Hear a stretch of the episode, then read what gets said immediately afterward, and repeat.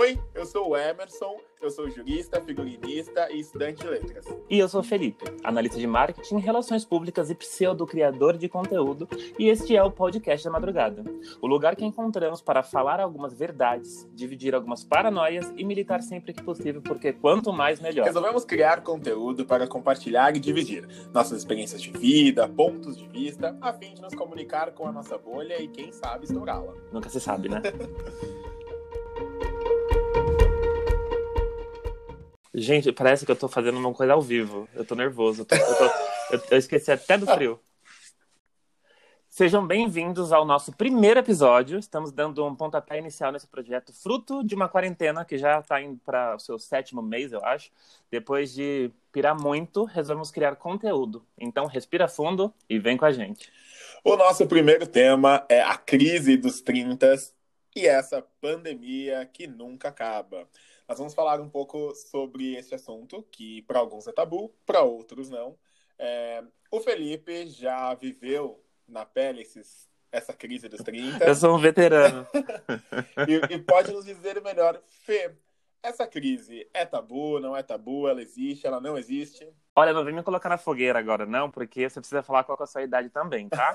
Eu tenho 32 mas se alguém falar isso, eu nego. Eu tenho 29, mas eu passo por 23 tranquilamente. estamos, estamos por aí. Cara, crise dos 30 é real oficial. Eu vivi na minha pele o, o, o antes e o depois. E depois eu fui pesquisar e eu vi que é uma coisa astrológica até. Eu me preparo para os 30 desde os meus 25. E quando chegou aos meus 28, 29 ali, eu comecei a pirar real oficial. Eu queria saber como você está se sentindo chegando a essa idade. Eu achei que eu nunca chegaria aos 30, porque era uma, era uma realidade muito distante. É, é, é, acho que todo mundo sonha com os 30. Eu idealizava um mundo acontecendo quando eu tinha, quando eu tivesse 30 anos, e aí cheguei aos 30 anos, esse mundo não aconteceu é, é, esses planos não rolaram e agora eu tô meio assim, o que que eu faço? Porque além de, de completar 30, eu vou completar 30 no meio de uma pandemia que levou consigo todos os meus planos. Tudo que eu tinha programado para 2020, meu pré-30 anos, não, não rolou, né? E, e, e, aí é, eu fiquei, eu fiquei meio pensativo sobre, existe mesmo? Será que não existe? Essa semana fui dar uma olhada sobre o assunto e vi que não sou só eu que estou é, enlouquecendo com os 30. Você acha que essa, essa crise dos 30 é uma construção social? Que é por conta da cobrança que nós temos enquanto sociedade de sermos bem-sucedidos aos 30 anos, de estarmos com a nossa casa própria, nossos cinco carros, morando lá em, em Malibu? Ou não?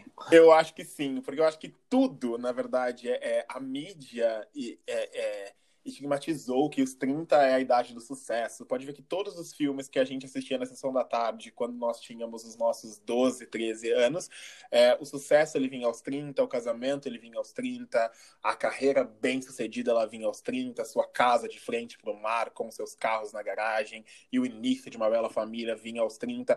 Então, acho que tudo foi, foi criado assim pela sociedade para que quando nós tivéssemos 30 anos, é, nós alcançássemos tudo aquilo. Só que a vida real é um pouco diferente, né? Desse estigma todo criado aí pela mídia, pela sociedade, essa, essa pressão psicológica. Eu tenho 30 anos, eu ainda não tenho uma casa de frente para o mar, eu tô longe de ter uma família e eu só tenho a crise mesmo dos 30. Você tem 30 anos, você já assumiu isso, cara. É, eu tô me preparando psicologicamente. Dizem que quando você joga pro universo, ele te devolve boas coisas. Então eu tô me preparando para falar que eu tenho 30 anos. Então, olha o que aconteceu comigo. Eu falei, né, que eu, eu, sofri muito até ter, porque eu tive muito medo, muito medo. E aí, quando eu, eu, entendi que não tinha como lutar contra isso, eu resolvi dar uma festa. Que eu falei assim, olha, já que, já que não tem jeito, eu vou falar para todo mundo e tá tudo certo. E foi tipo um processo de cura ali apesar de ter acontecido várias coisas antes e depois, Inferno Astral bombou no meu, nos meus 30, mas assim que eu, que eu gritei para os quatro cantos da Terra, galera, tenho 30 anos, melhorou um pouquinho. Agora, eu já, as pessoas perguntam a minha idade, eu já estou me preparando para falar que eu tenho 35. Porque eu não quero passar por isso de novo. E, e, mas assim, tem um outro ponto também que me preocupa muito, enquanto pessoa que vai fazer 30 anos, que é o mercado de trabalho. Por exemplo, eu estou tentando migrar de uma profissão para outra. E a, a minha maior crise, a minha maior pergunta, o questionamento é, é vai ter mercado para eu trabalhar uma profissão nova com 30 anos? Eu acredito, então, eu acredito que os nossos questionamentos a respeito do, da crise dos 30 já é meio que uma resposta para isso. Porque uh, se a gente for pensar nos nossos pais, por exemplo, nossos pais eram casados com 20 anos. Nós estamos com 30 anos, a gente não tem nem a a pretensão de casar ainda. Nós temos uma, estamos numa, numa, numa geração que, claro que tem gente da nossa idade que casou, que está tendo filho, porque é consequência dessa, dessa cobrança social e dessa construção, mas eu acredito que o nosso comportamento, ele dita também em relação ao nosso profissional. Porque assim, eu, enquanto um menino de 30 anos, eu tenho consciência de que eu tive meu tempo para amadurecer, porque eu vejo as minhas amigas de escola e todas elas são, sempre foram muito maduras e eu sempre fui muito molecão. E hoje eu vejo com 30 anos eu sou uma pessoa muito bem, não, não sou muito bem resolvida. Estou me resolvendo, sou muito melhor do que eu era aos 20. Então eu acho que se, por exemplo, eu quiser mudar de área, eu quiser ir para algum lugar agora, agora vai ser o momento ideal, porque agora eu sei quem eu sou. Fica muito mais fácil a gente decidir esse tipo de coisa. Então, existe mercado sim. Inclusive, as pessoas de 30, como nós, nos parecemos com pessoas de 23, então tá tudo certo, a gente passa desapercebido. Então a gente pode dizer que o, o, o 30 é o novo 20. O 30 é o novo 23. o 30 é o novo 23. é, porque tem. Porque assim, tem aquela coisa da, da, da maioridade, embora aqui no Brasil a maioridade é a partir dos 18, em geral é a partir do 21, né? E é onde dá aquele clique. E com 23, 24 é um momento que existem, existem é, essa, essa diferença, sabe, do, do pré-adulto, como que é, do jovem adulto para o adulto completo. Então, que é ali entre 23 e 25. Então, acho que o 30 é os novos, são os novos 23. Então, por que, que eu pergunto isso? Porque aqui em casa sempre teve essa ideia de com 30 anos é, é, a pessoa tem que estar num determinado patamar. É, mas é o que você disse antes: meus pais casaram, não tinham nem 20 anos de idade. É, é, então a, ideologia, o pensamento era diferente. Hoje, por exemplo, eu sonho diferente do que eu sonhava quando eu tinha 18 anos. Eu estudei, eu fiz carreira em uma, uma área, migrei para uma outra área quando eu tinha 25 anos. Agora eu cheguei aos 30 e olhei para trás e não é, é, o meu sonho de hoje em dia não tem nada a ver com o que eu sonhava a, aos meus 18. E aí, aí vem essa crise, né? Mas será que eu vou fazer 30 anos? Será que eu tenho mercado? Será que eu tô eu eu vou ter condições de iniciar uma nova carreira, uma nova faculdade, um novo curso, um novo trajeto? E, é, eu acho interessante a gente prestar atenção na nossa, na nossa personalidade, enquanto entender quem somos, apesar do que está ao nosso redor. Porque eu me comparando com você, eu vejo aqui, você é, é jurista, fashionista, que não tem nada a ver com uma coisa com a outra, está estudando letra agora, que abrange muitas outras coisas, e a gente já conversou que você está fazendo alguns cursos aí em off de marketing, tentando entender um pouquinho como funciona esse mundo. E é super legal, mas faz parte de você ser essa pessoa curiosa. Então, eu imagino você sendo aquele senhorzinho de, de 60 anos, sabe, que já é astrólogo formado, já está falando sobre ufologia, porque você já fez todas as faculdades que existem. Basicamente, é, é, tem uma piada aqui que gira aqui em casa que eu troco de profissão a cada cinco anos. Então, eu vou trocar aos 30, aos 35, aos 40 e aí por aí vai. Isso é maravilhoso, porque vai criando uma bagagem incrível. Agora, comparando isso com a minha história, por exemplo, eu somos, né? A gente se conhece há pouco mais de 15 anos, eu acho. Somos artistas frustrados por questões geográficas, sociais e econômicas. Sim, sim. E a minha primeira opção de, de, profissão era ser ator de teatro, que eu sempre, apaixon... era, sempre fui apaixonada por teatro por questões de, de falta de possibilidades, eu migrei para comunicação, que eu via que estava logo ali, porque eu sempre fui muito, eu sempre gostei muito da comunicação, sem saber o que, que era a comunicação. E aí eu fui fazer marketing, dentro do marketing eu me encontrei na publicidade, e aí foi indo, e a comunicação sempre esteve presente. Então, é, por mais que eu migre dentro desses ambientes, ainda todos estão voltados para a comunicação, que é um pouco diferente de, do seu caso. No seu caso, você foi para lugares completamente opostos. É, eu, eu saí assim de um do sul e fui pro leste, né, praticamente. Porque ó, a gente se conhece uhum. já esse tempo todo. É, quando a gente se conheceu, eu estava no início da minha formação é, de jurista. Eu tinha, eu tinha, estava desistindo, né, da carreira artística de ator, bailarino, e, e fui migrando até chegar depois e achar, não, não é isso que eu quero, e agora eu quero moda, eu quero trabalhar com moda, e agora eu olhei para trás e falei, não quero mais trabalhar com moda, mas eu tô com 30 anos, e aí, será que dá? E aí vem essa, essa, essa expectativa em criar novos sonhos e novos caminhos. Se a gente tem essa possibilidade de criar novos sonhos, novos caminhos, a partir dos 30. Porque a gente costuma ver, e falando agora de um aspecto é, masculino, vamos dizer assim. Porque assim, a gente escuta muito dizer a reinvenção da mulher aos 30, a mulher que se reinventou aos 30. Todas as revistas de fofoca sempre jogam uma atriz muito bem sucedida que aos 30 virou jogo. E o homem, ele tá num, num aspecto assim, com 30 ele já tem que estar tá bem sucedido, porque tecnicamente na nossa sociedade, é, podemos dizer, patriarcal, é, o homem com 30 anos tem que estar tá provendo mulher e filhos. Meu Deus, exatamente. e, e, assim, ai, você colocou esse, essa paranoia na minha cabeça de novo. Porque as mulheres, elas são exaltadas quando elas chegam aos 30 e são bem-sucedidas, porque todo o sistema não, desfavorece ela fazer isso. Exatamente. Ou seja, deveria ser muito mais fácil para a gente, enquanto, homem, enquanto homens, conseguir sermos uh, bem-sucedidos. Inclusive a Forbes contribui muito fazendo aquela revista de os melhores de 30. O, como é que é o nome da revista? O título? É, os, os mais... No, o, é o under, under 30s, né?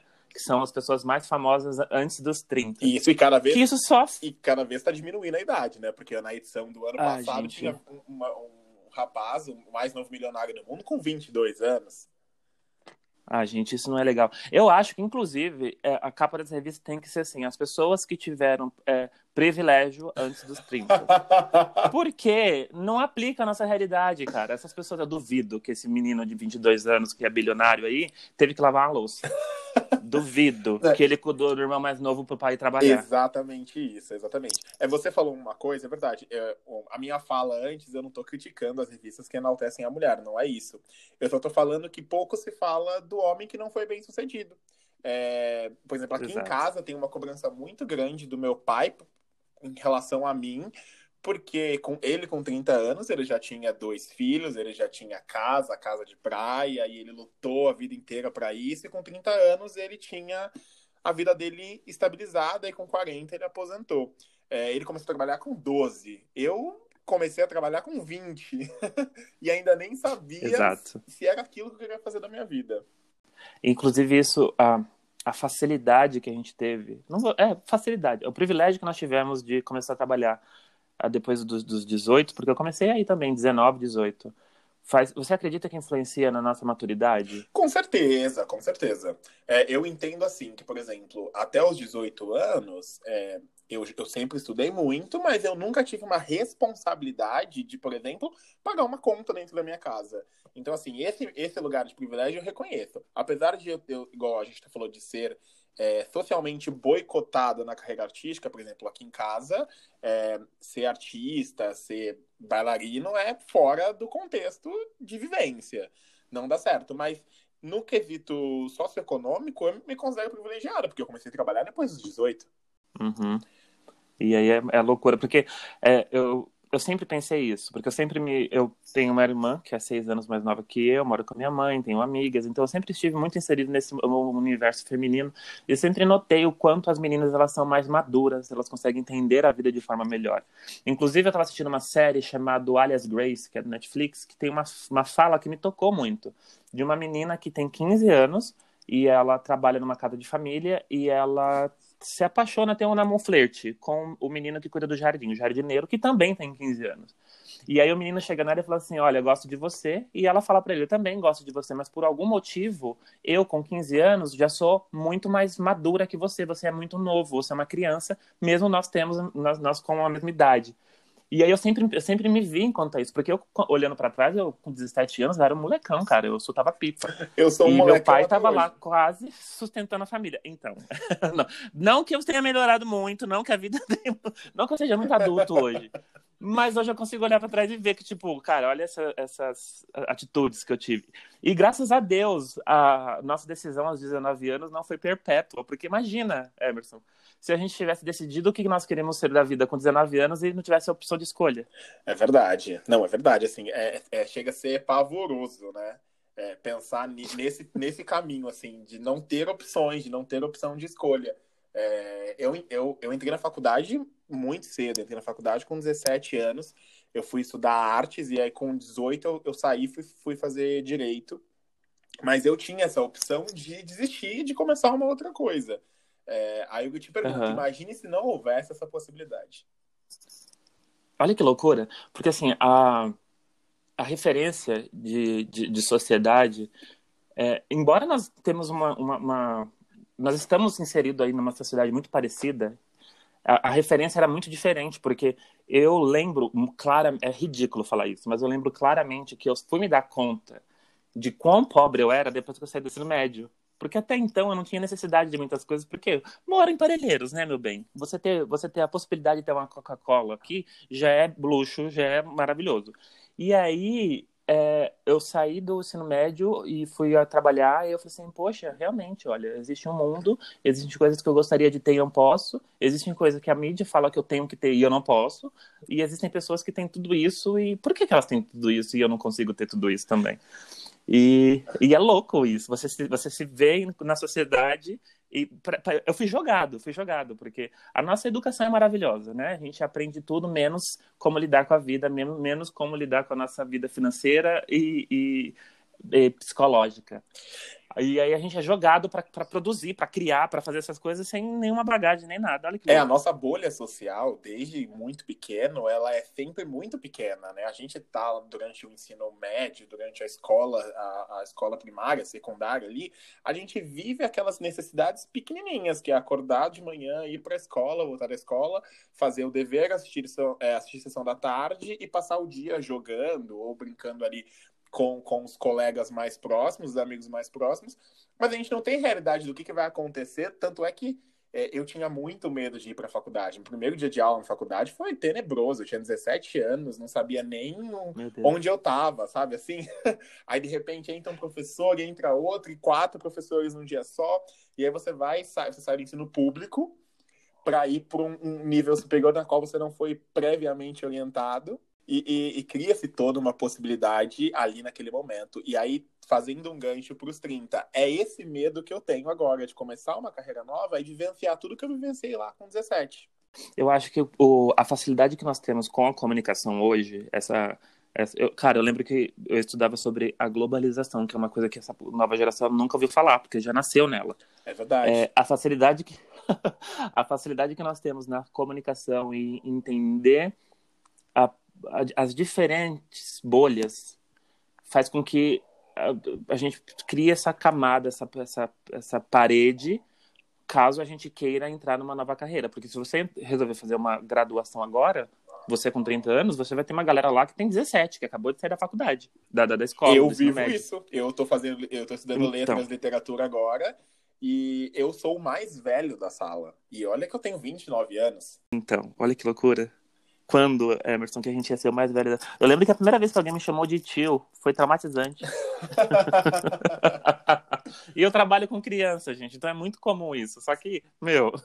Sim, é, eu faço trabalho voluntário e eu, ah, recentemente, um pouquinho antes da, da pandemia, eu me fui mudado para o setor infantil pediátrico e é, é tenebroso você ser chamado de tio. Você fala, não, eu, eu tenho a sua idade, não precisa disso.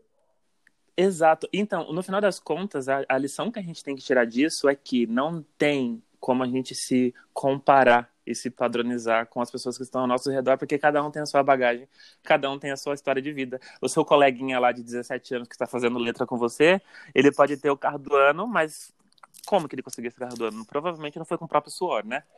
Exatamente. Enquanto a gente está aqui, ó, criando, criando pânico de, de em plena quarentena e pandemia quarentena porque deram esse nome para isso porque de quarentena não tem mais nada. Então, é, tentando lidar com isso e eu fico pensando o quê? Que tá difícil. Se você tá achando 2020 tranquilo, você tá vivendo errado esse ano. Exatamente. Mas mas para uma pessoa que está passando por esse, por esse retorno de Júpiter, porque os 30 é isso, né? É, é muito mais complicado, porque tem muitas questões. E aí você se vê de mãos atadas, porque não é só as suas possibilidades enquanto pessoa física e, e sozinha, é a questão do mundo. O mundo está fechado. Você não, você vê, você olha para o horizonte, você não vê o horizonte, está escuro. diferente de qualquer outra pessoa de qualquer outro ano anterior. Porque se no meu caso eu olhava para trás e falava assim, cara, eu vou fazer 30 anos, eu ainda não tenho minha casa própria, eu tô começando a. a eu tô pagando a parcela de um carro que eu não tenho mais. E o que, que eu quero ser, gente? Eu tenho 30 anos, eu tenho que pensar na vida. E só que pelo menos havia possibilidades, porque o mundo ainda estava aberto. E para você, como que você tá vendo isso nessa questão de pandemia? Você pira dia sim, dia não, ou, ou todos eu os dias? Eu tô pirando todo dia. eu, tô, eu, tô, eu, tô, entrando em, em síncope todos os dias. É, todo dia eu acordo de manhã e eu faço uma lista das atividades que eu vou fazer pro dia. Você me conhece, eu sou relativamente organizado, então eu faço aquela, uhum. aquela, aquela listinha básica. E todo dia, no final da lista, eu coloco, se der, se conseguir, farei tudo isso. Por quê? Porque eu, a metade do meu dia eu tô surtando, a outra metade eu tô produzindo. Então, eu, eu, eu, eu fico nesse gancho, porque assim, na verdade, assim, eu penso assim, eu vou fazer um curso, por exemplo, o marketing. Eu comecei a fazer o marketing, mas será que vai ter campo para mim? Porque a gente tem muito profissional que está desempregado nessa quarentena. Será que eles vão preferir dar função para um profissional que já está no ramo, ou para mim que estou na quarentena desesperado começando uma coisa nova? Uhum, que loucura. É, é, é perturbador. então, assim, a gente consegue definir que a crise dos 30, ela existe, que ela é real, ela não é tangível, mas ela é real. E, mas que também existem soluções. É, a terapia é uma delas, eu não consigo ficar sem. Eu, eu, eu já falei aqui em casa, eu deixo de pagar, sei lá, eu deixo de comprar, diminuo a minha compra do supermercado, mas a terapia eu não deixo de fazer por questões de, de saúde pública, né? Né? Sua e de quem está ao seu redor. Exatamente, eu não moro sozinho, gente. Então, assim, as pessoas ao meu redor, elas precisam de uma leve sanidade, entendeu? A minha já é baixa, então eu preciso de terapia para controlar essa sanidade. Você acha que as pessoas que estão com problema de sanidade mental são as pessoas que estão mais conscientes em relação às coisas que estão acontecendo ao nosso redor? Olha, é, às vezes sim, às vezes eu entendo isso, mas às vezes eu acho que não. Às vezes eu acho que tá todo mundo completamente perturbado e estamos vivendo um grande surto coletivo. Mas às vezes eu paro, penso, falo, nossa, determinada pessoa tá reclamando que tá com a sanidade abalada, mas ela é a mais sensata de todas. Então, exatamente isso, sabe? Porque eu dei uma pausa de, de notícias. Eu vejo notícias uma vez por semana, porque se eu ver todo dia, eu me mato. Então não dá para Eu preciso ter essa, esse controle. E aí, só que eu converso com pessoas que não fazem ideia do que está acontecendo ao nosso redor, sabe? Eu fico, meu Deus, a gente tem que conversar sobre muitas coisas, são muitos assuntos. Não dá para falar sobre todos eles que a gente não comporta fisicamente, mas tem gente que nem isso. Eu, eu dei uma filtrada. Confesso que, assim, por exemplo, em julho, é, julho todo, eu fiquei sem aula da, de faculdade, eu dei uma manegada nos cursos. Então, eu, eu, eu interagia mais com todas as notícias é, nacionais e internacionais. É, quando as minhas aulas voltaram, eu dei um break, eu, eu, eu, criei um filtro. O que é realmente necessário que eu saiba, que eu discuta, que eu entenda, e o que, que não vai fazer diferença se eu der atenção ou não der atenção. Então, eu faço esse filtro. É, eu, vou, uhum. eu vou ser bem sincero, política, eu, ele não entrou nesse filtro agora no mês de agosto, porque eu estava me estressando muito e produzindo pouco. Então eu tirei política do meu filtro do mês de agosto para poder dar atenção aos estudos, às novas aulas, é um milhão de coisas para estudar. Você me conhece, uhum. sabe que às três da manhã eu estou vendo vídeo de autor de livro contando como escrever o livro. Eu acho que é consequência do. A nossa política ela tá no looping, né? A gente chegou na quarentena em março, aí a gente prestou atenção março, abril, maio, junho. Chegou em junho e a gente falou assim, gente, tá se repetindo de novo. E aí a gente falou assim, cara, eu vou, vou tentar viver, porque, pelo visto, essa pandemia vai longe, ainda mais aqui no Brasil. E, bom, é louco. Voltando à questão dos 30, me fala uma coisa. Hum. Você já, já chegou naquela fase da sua vida que você se pergunta, cara, será que eu devo mesmo ir naquele casamento? Porque assim como você sou solteiro e todo mundo ao meu redor, todo mundo ao meu redor casou e eu fui padrinho de todos eles. Olha, assim, cara, será mesmo que eu vou, vou no casamento daquela minha amiga super amiga da escola, mas eu não sei nem o nome do noivo? Então, olha, eu vou, eu vou dizer que assim, do meu ciclo inteiro de amizades, eu tenho apenas três amigos solteiros. Um deles é você. É, e, e, uma delas. Olha, pode ficar sossegado que eu garanto essa posição durante bastante tempo. Viu? E, e, uma delas vai casar agora no final do ano. E eu não sei como vai ficar a questão do casamento por conta da pandemia, mas tecnicamente será no final do ano. E eu não, eu não, fui- não sou padrinho, eu não sou nada, eu sou apenas um convidado e eu já fico pensando quem eu vou levar de acompanhante. Porque eu chego lá na fé no evento e assim, é- é, são 10 amigos. Nove deles estão com um acompanhante, namorando, noivos, casados, alguns já têm filho, e aí chega eu com o meu celular na mão e um belo terno. Porque todo, tudo que a minha preocupação, na verdade, é qual roupa eu vou usar no casamento. É com a roupa. É, é isso. E o problema disso, cara, o problema disso é que é o seguinte: eu sou uma pessoa que, graças a Deus, eu me basto. Então eu vou nesses lugares sozinho sem problema nenhum. Eu adoro ir no cinema sozinho, eu vou no teatro sozinho, eu vou nas festas sozinho. Não tenho necessidade de ter um acompanhante.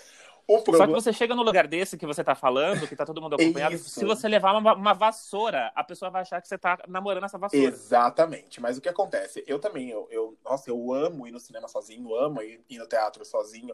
O problema né, nesse tipo de eventos é o seguinte: é, eles se juntam e con- conversam de um assunto único. Então, quando você vai sozinho, você automaticamente tem que interagir nesse assunto, que geralmente é casa, família, carro do ano, para onde viajou nas férias, as notas das crianças. E esse assunto eu não domino. Eu não, não tenho crianças para saber qual é o boletim. Então, eu geralmente levo uma companhia para nesses casos eu pego a minha companhia, vou para um outro setor do evento e fico lá dançando e, e, e- e comendo, que é o que a gente faz numa festa, dança e come. Embora nós dois moramos com nossa, nossas famílias, você já deu aquele estalo de tipo, putz, vou ter que guardar dinheiro porque não vai ser sempre que eu vou ter ajuda aqui em casa. Já deu esse estalo? Então, esse ano deu. é, a pandemia me deu esse estado. Eu, eu moro com os meus pais, é, o meu irmão já é casado, já mora fora. Só que no início da pandemia, por uma questão de grupo de risco, os meus pais resolveram ir ficar, passar a pandemia no, no, no sítio. E eu fiquei sozinho. E aí, no primeiro mês, eu já tinha que fazer compras. Eu odeio o mercado, descobri isso. É, é, eu já tinha que fazer compras, eu já tinha que pagar todas as contas, é, eu já tinha que resolver limpeza da casa, porque antes eu, eu, eu, eu vivo numa casa à parte, no, no, no fundo da casa dos meus pais. E aí eu tinha que cuidar da minha casa, da casa deles, e eu tinha que dar conta do- dos trabalhos que estavam acabando, então eu tinha que produzir novos trabalhos, eu tinha que estudar, e aquilo foi me tomando. Eu, eu, eu teve uma hora que eu parei e gritei, gente, eu sou adulto. Agora eu me acho adulto, eu me considero adulto. É. 2020 fez isso com a gente. Exa- assim, exatamente. Ó, pela primeira vez na minha vida, eu entendi o que significa é, reserva de emergência, porque eu não tenho. Olha, sabe quando virou a minha chave de que eu ia fazer 30 anos? Ah. Quando eu me peguei procurando promoção de aspirador de pó. eu estava, eram, eram duas da manhã, e eu estava pensando como eu limparia o meu sofá no dia seguinte, e eu estava procurando promoção de aspirador de pó. e aí eu pensei, nossa, agora realmente eu tenho 30 anos. Eu me dei conta de que, putz, sou adulto, envelhecendo quase no final da vida, quando eu comecei a me dar conta de que eu estava procurando, é, é, pesquisando os valores de Renew. De, de coisa pra pele, pra ruga e, e botox, e falar assim: meu Deus, eu tenho que cuidar disso, porque tá caindo tudo. Eu ainda não cheguei nessa fase. A gente, a gente já tá conversando, conversou disso um tempo atrás. Eu ainda não cheguei nesta fase. Mas assim, eu já tô. Eu já, eu já assim, queria trocar de celular esse ano, já não vai rolar. Já vou comprar um aspirador de pó, uma torneira de água quente, sabe? Essas coisas assim que. Então, ontem eu fui, eu fui ver o preço do chuveiro. Que eu preciso. Tava vendo um chuveiro novo. Nunca na vida que eu ia pensar em trocar o chuveiro. Mas é tipo, esse tipo de coisa. Coisa que você olha assim. Eu acho que eu ficaria feliz se eu ganhasse uma panela daquela que faz pipoca, sabe? Olha, Só- só- se você. Meu, meu aniversário, a galera pode me dar pano de, pra- pano de prato, cueca, meia. É uma coisa que eu, que eu, eu. Inclusive, eu tô pensando em fazer um chá de bebê pra mim mesmo. eu- quando eu me mudei, que eu, eu me mudei, né? Eu passei a, a morar na casa de visitas aqui do fundo. E aí eu ainda falei, mas eu vou fazer um chá de cozinha, mas você não vai casar. Falei, mas eu estou indo morar sozinho. É, é óbvio, a gente precisa de tapuer. Que, aliás, é caríssima. Deixa, deixa eu desabafar. Então, eu super entendo agora porque minha mãe usa tapuer de sorvete. Deixa eu desabafar. Que eu fiz 30 anos. Eu vou fazer 30 anos. Esta semana eu fui ao supermercado e eu, eu queria comprar aqueles potes que você guarda o arroz, sabe? Pra não ficar no pacote do arroz. Aham. E aí a minha a, a vizinha aqui do lado, a vizinha aqui do lado vende Tupperware. E aí eu, inocente, falei, minha mãe compra dela, eu vou pedir pra ver quanto é, né, tal. Peguei a revista. Era R$ 59,90 uma Tupperware para pôr arroz. Gente, Meu Deus, É, é, meu com Deus. R$ 59,90 eu passo a semana. Não, mas ó, R$ 59,90 já é o quê? Uma brusinha. Já é um rolê de final de ano. imagina, eu garimpo por aí. Gente, na minha época a gente comprava Tupperware no 9 1,99. Exatamente, eu garimpo Essa- por aí com R$ 59,90 eu trago look para três dias. Inclusive, a gente precisa falar sobre isso, sobre looks e, e- e coisas. Esse assunto é para novos episódios, porque a gente tem muito conteúdo. Contas, Exatamente. Isso é tudo, né? Exato. É jurista, é fashionista, tá estudando letras. Eu sou só uma pessoa que fala. Tá Ah, não, mas você, você fala muito bem, por sinal. Mas olha, basicamente, é, a crise dos 30 tá aí. É, a gente tem que entender que existem possibilidades, a gente não deve se cobrar tanto, tá todo mundo no mesmo oceano. Alguns estão em iates, outros estão em jangadas, mas estamos no mesmo oceano. É, e vai dar certo, eu acredito, né? Vai dar certo, vai dar certo. E é importante a gente sempre passar o mantra de que a vida nos dá um limão, a gente precisa fazer a limonada. É claro que tem gente que tem uma, um espremedor importado que veio de Miami, que só coloca lá, sai o, o, o caldo. A gente tem que cortar o limão, espremer o limão e fazer tudo que a gente puder com aquele limão, mas não se comparar com as pessoas é o mais importante. É a gente tentar se superar entre nós mesmos, eu comigo mesmo. Porque deixa a nossa vida mais leve, a nossa saúde mental funciona e a gente consegue correr atrás dos nossos objetivos sem ficar olhando a grama do vizinho. É, eu, eu aprendi isso a duras penas de não me comparar com as pessoas que estão fazendo 30 anos. É, eu sou o mais novo, eu acho, do nosso ciclo de amigos. E eu me comparo muito com todos eles, né? Assim, de. de... Cara, você já falou isso quatro vezes. Cada vez que você fala, eu me sinto três anos mais velho. Você. é, E assim, mas todos eles têm uma carreira estável e eu tô resolvi migrar de carreira agora. E assim, mas eu aprendi que todo mundo tem a sua individualidade e a sua especialidade é, é, em questão de ser especial mesmo. Então, acho que a gente pode terminar aqui dizendo que a crise Podemos. dos 30 existe, mas o segredo é não se comparar com os outros 30. E aproveita que no dois- 2020 chegou, que nivelou todo mundo. Tá todo mundo sem dinheiro, tá todo mundo na merda. Se já, já é pra você estar na merda, que seja com companhia. Então a gente tem companhia pra isso. Então, Exatamente. Foi muito e o nosso, o nosso, próximo, nosso próximo episódio vai ser sobre o quê, querido? sobre organização, sobre como a, a- organização influencia na nossa vida, sobre moda sentimental, moda afetiva e tudo mais. Meu Deus, eu nunca ouvi falar sobre isso. Moda afetiva e Não, moda eu já quero sentimental. deixar Então, registrado aqui que você me enrola durante quase dois anos. quase dois anos você me enrola para organizar o seu, o seu guarda-roupa. É porque o, a gente marca virou o depois da quarentena, É entendeu? o novo depois da E quarentena. a gente, a gente É é, o novo depois da quarentena. E aí eu tô tentando, né? A gente tá tentando pagar uma conta, tá tentando se manter vivo, tá tentando fazer as coisas e deixando o guarda-roupa uma bagunça. Então, teremos, você, você vai ter é, material de exemplo quando você vier me ajudar com o meu guarda-roupa. Perfeito. Foi- muito divertido gravar esse primeiro episódio. É, acho que a gente Eu conseguiu amei. falar tudo que a gente tinha pensado para falar sobre esse assunto, a crise dos 30. E tem mais alguma coisa para acrescentar? É, deixa aí os seus, seus, seus contatos, caso você queira o quê? Um, um- arrumar um crush, arrumar um, um emprego, um patrocínio, onde que as pessoas te encontram? É isso, é, o meu Instagram é arroba oliveira underline M. Lá no, na bio do Instagram tem as demais redes. É, tem meu e-mail lá, mas só chamar no direct. Se precisar de um fashionista, um organizador, um consultor, é só chamar. E um amigo às três da manhã também, gente. Ele é ótimo nisso, porque a gente não dorme. não, nós não dormimos. Nós, é, na verdade, assim, a gente faz uma leve fotossíntese e rende já 24 horas. Afinal de contas, esse é o podcast da madrugada, né? Então, Exatamente. obrigado, querido. Até a próxima. Obrigado, Fê. Tchau, tchau. Até o próximo.